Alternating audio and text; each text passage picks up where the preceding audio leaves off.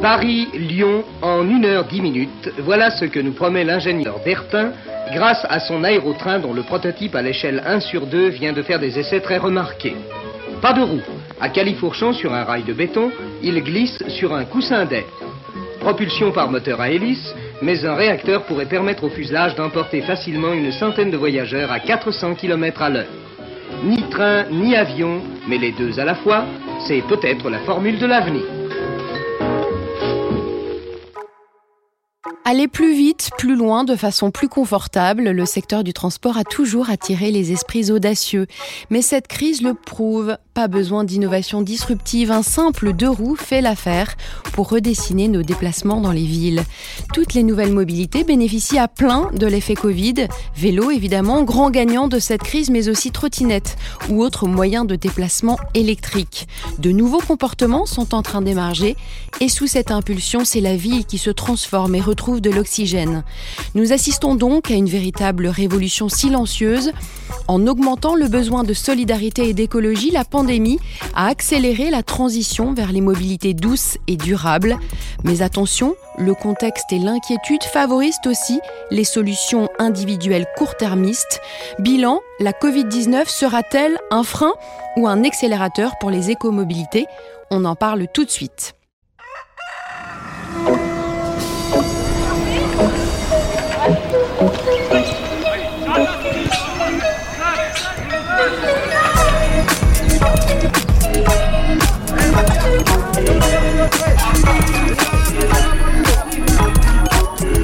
Dans d'utilité publique, le podcast d'intérêt général au service de la transformation de la société.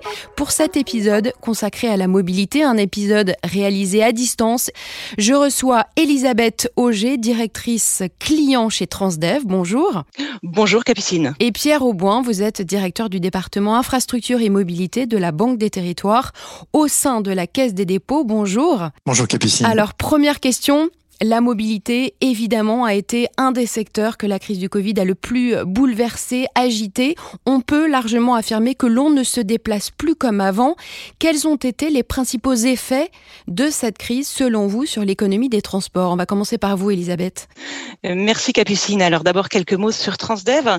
Transdev est un des principaux opérateurs de mobilité hein, dans le monde. Nous sommes présents dans 17 pays et nous transportons chaque jour 11 euh, millions de personnes.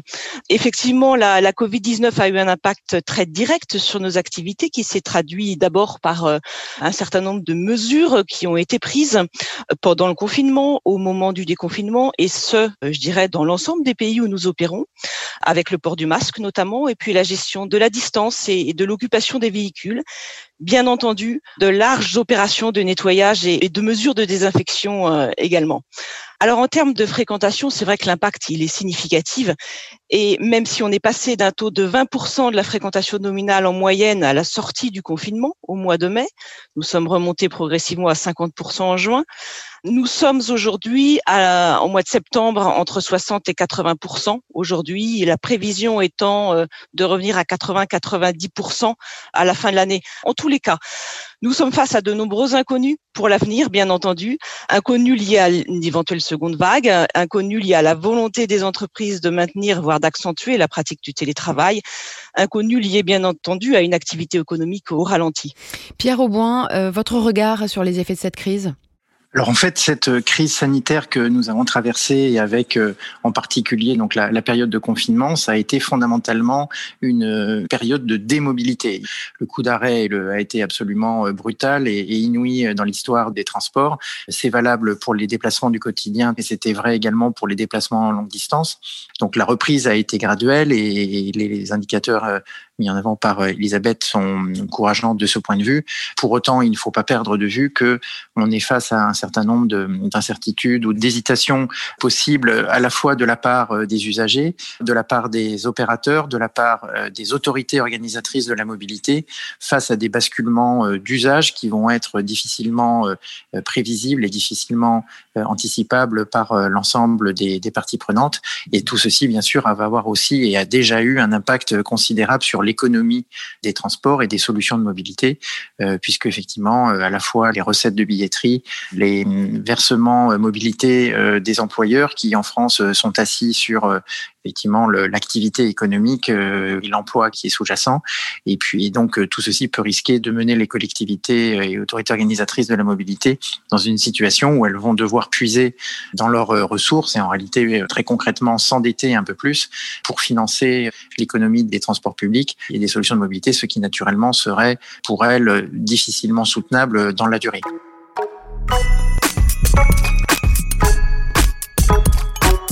Alors je vous propose de prendre tout de suite le pouls des Français sur ce sujet et d'écouter Anne-Laure Marchal. Elle est directrice de clientèle au pôle Society de l'Institut CSA et elle va nous expliquer ce que la crise a changé dans les habitudes de mobilité des Français. On l'écoute.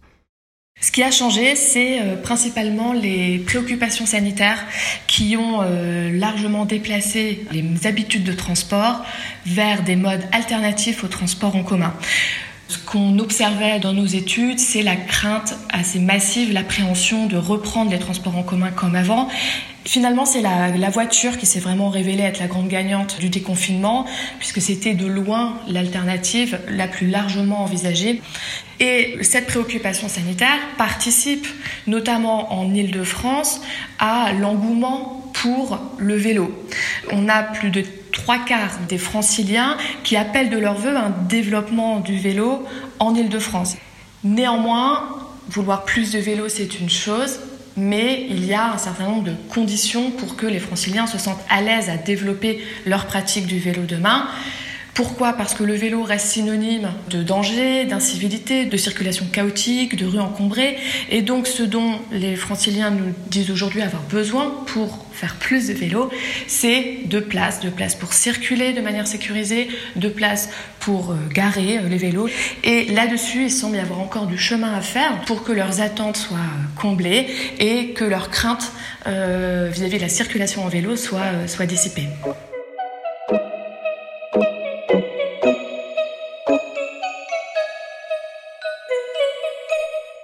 Alors entrons dans le détail. Cette crise a-t-elle modifié en profondeur notre usage des transports ou est-ce que cela reste un épiphénomène qui ne s'inscrira pas dans la durée?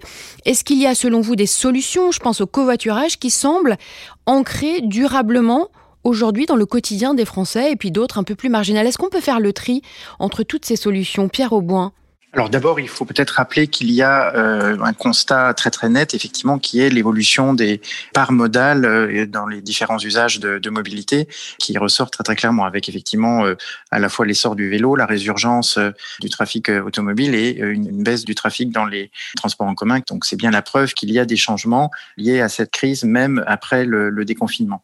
Le, la grosse épine qu'il va falloir chercher à, à éviter, c'est celle d'un grand grand retour en force durable de l'auto solisme dont on sait très bien que dans les métropoles, les grandes agglomérations, il est synonyme de tout un cortège d'externalités euh, négatives, que ce soit euh, euh, les émissions de CO2, les impacts sur le climat, mais également toutes les nuisances de nature à impacter la, la santé publique, que ce soit la, la, pollution atmosphérique ou les nuisances sonores. Et ça, cet autosolisme, vous le voyez émerger? En tout cas, il y a des indications que le, le trafic automobile a repris de façon significative, de façon peut-être plus importante qu'on pouvait l'imaginer initialement.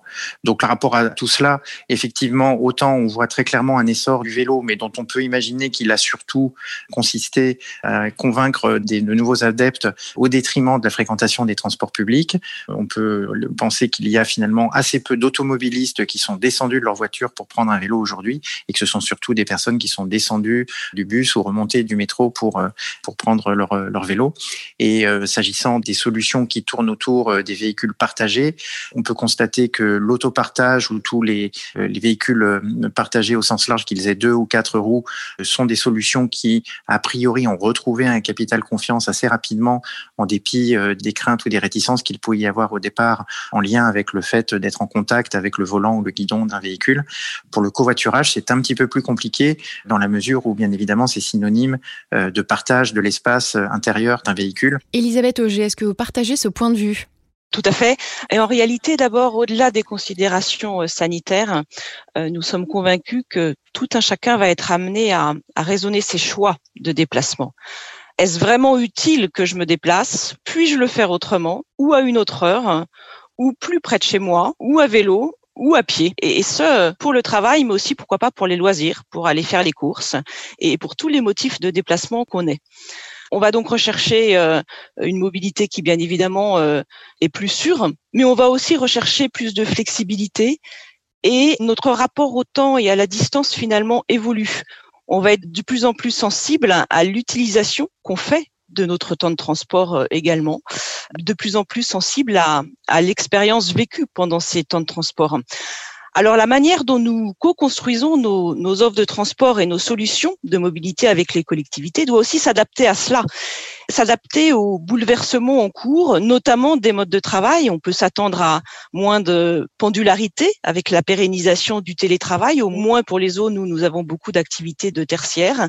Avec la pratique des horaires décalés, notamment, on s'attend à moins de saturation en heure de pointe, moins de pics de trafic, en fait, avec des déplacements plus étalés sur la journée et certainement euh, des déplacements qui sont un peu moins fréquents. On s'aperçoit que là, en termes de consommation de mobilité, à l'occasion de cette rentrée, finalement, les, euh, les gens se sont moins abonnés, sont moins venus dans nos agences pour reprendre des abonnements. Alors, quelle piste, quelle solution est-ce que vous voyez émerger pour répondre à tous ces bouleversements et surtout pour prévenir le repli très peu éco-friendly sur la voiture individuelle dont parlait euh, Pierre Auboin tout à l'heure? Alors, on peut considérer que les usagers aujourd'hui sont dans, de mobilité sont dans une logique d'expérimentation, de tâtonnement de ces nouveaux modes d'organisation de, leur journée et de leur déplacement euh, quotidien.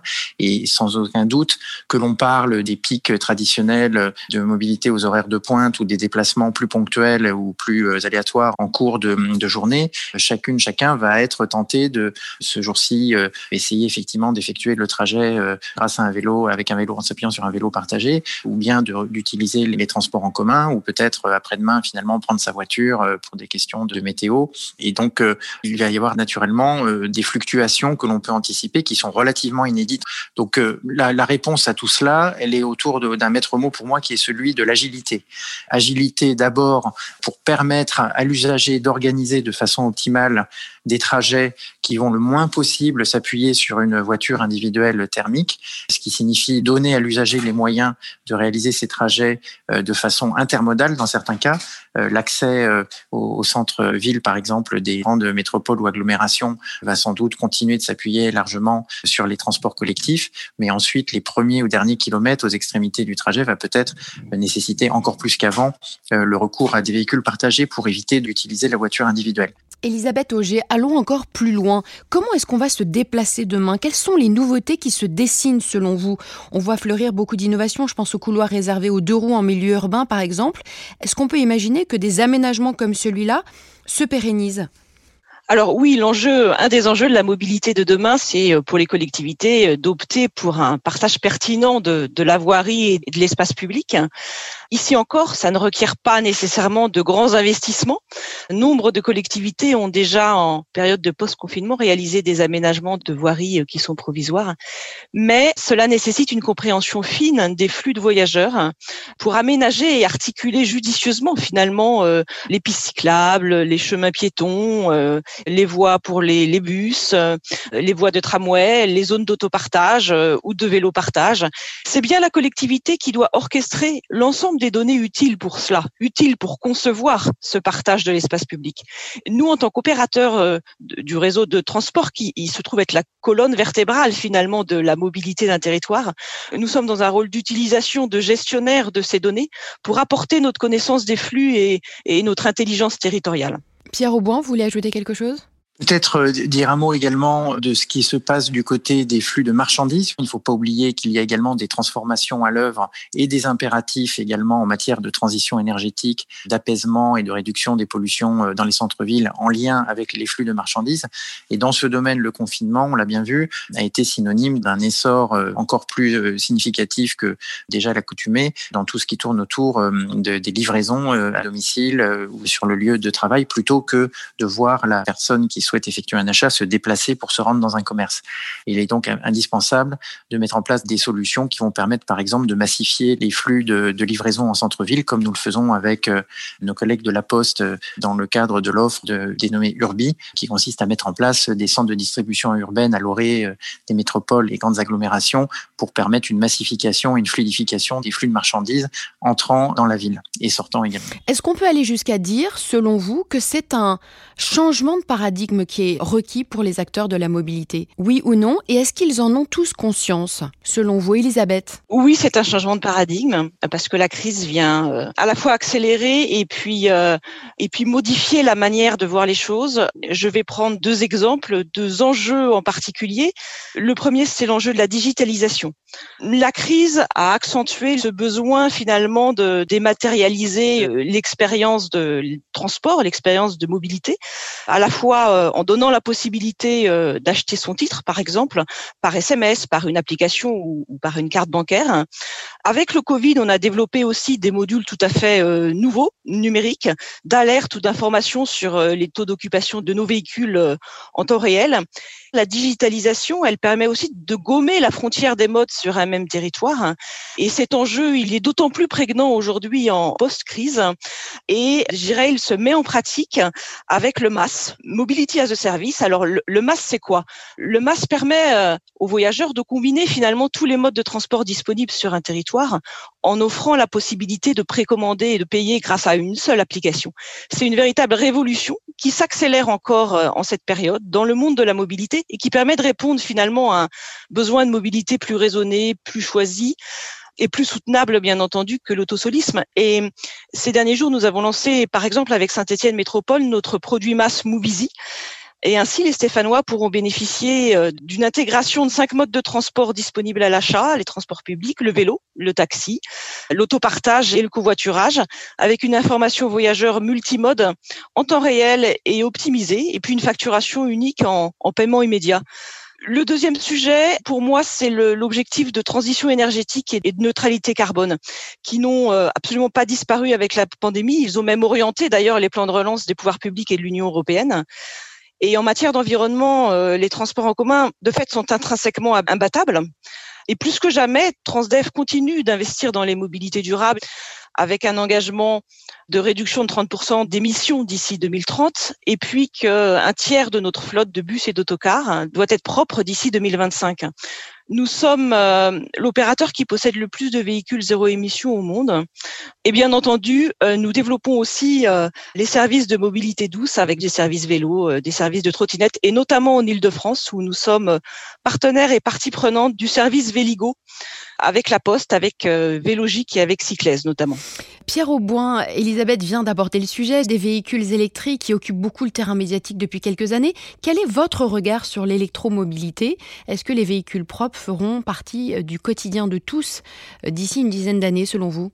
Oui, euh, de façon incontestable. Les particuliers, les entreprises, les transporteurs publics, les collectivités territoriales sont tous bien conscients de l'impératif écologique savent que euh, la loi d'orientation des mobilités qui a été promulguée en fin d'année dernière prévoit la faculté pour les métropoles, les agglomérations de mettre en place des zones dites à faible émission en mobilité qui vont consister euh, en des réductions de la place des véhicules thermiques, euh, voire l'interdiction totale des véhicules thermiques, y compris les plus récents dans les centres-villes.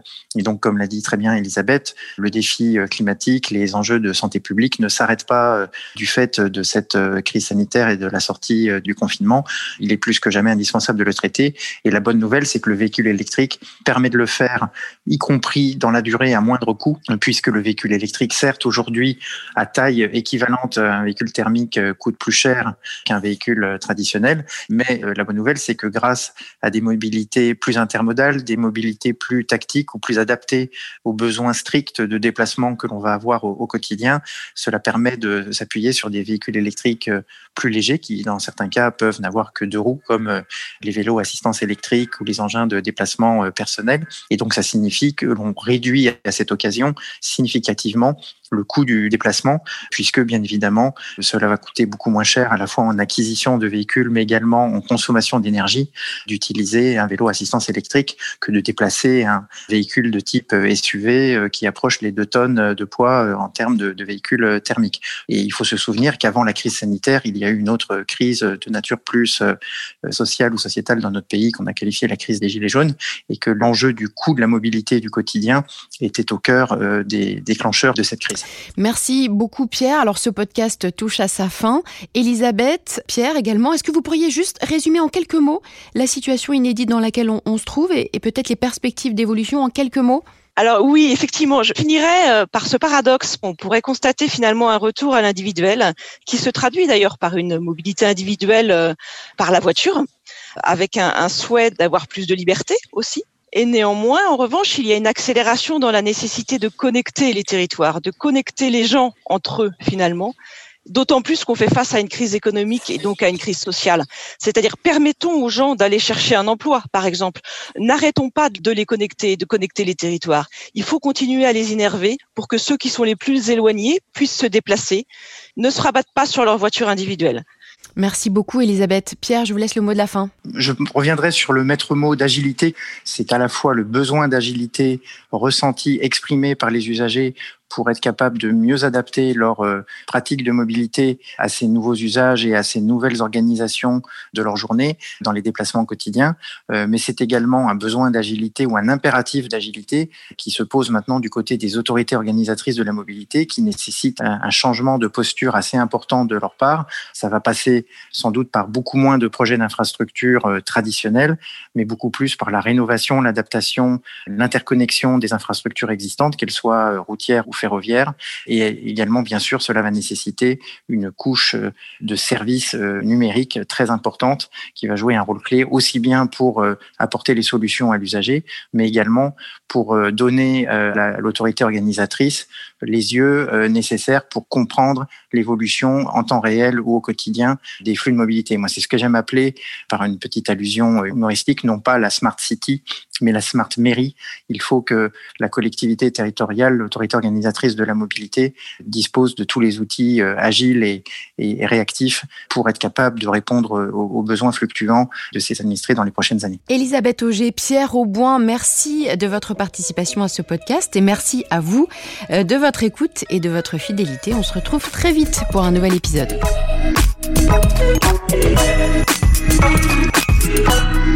Thank you.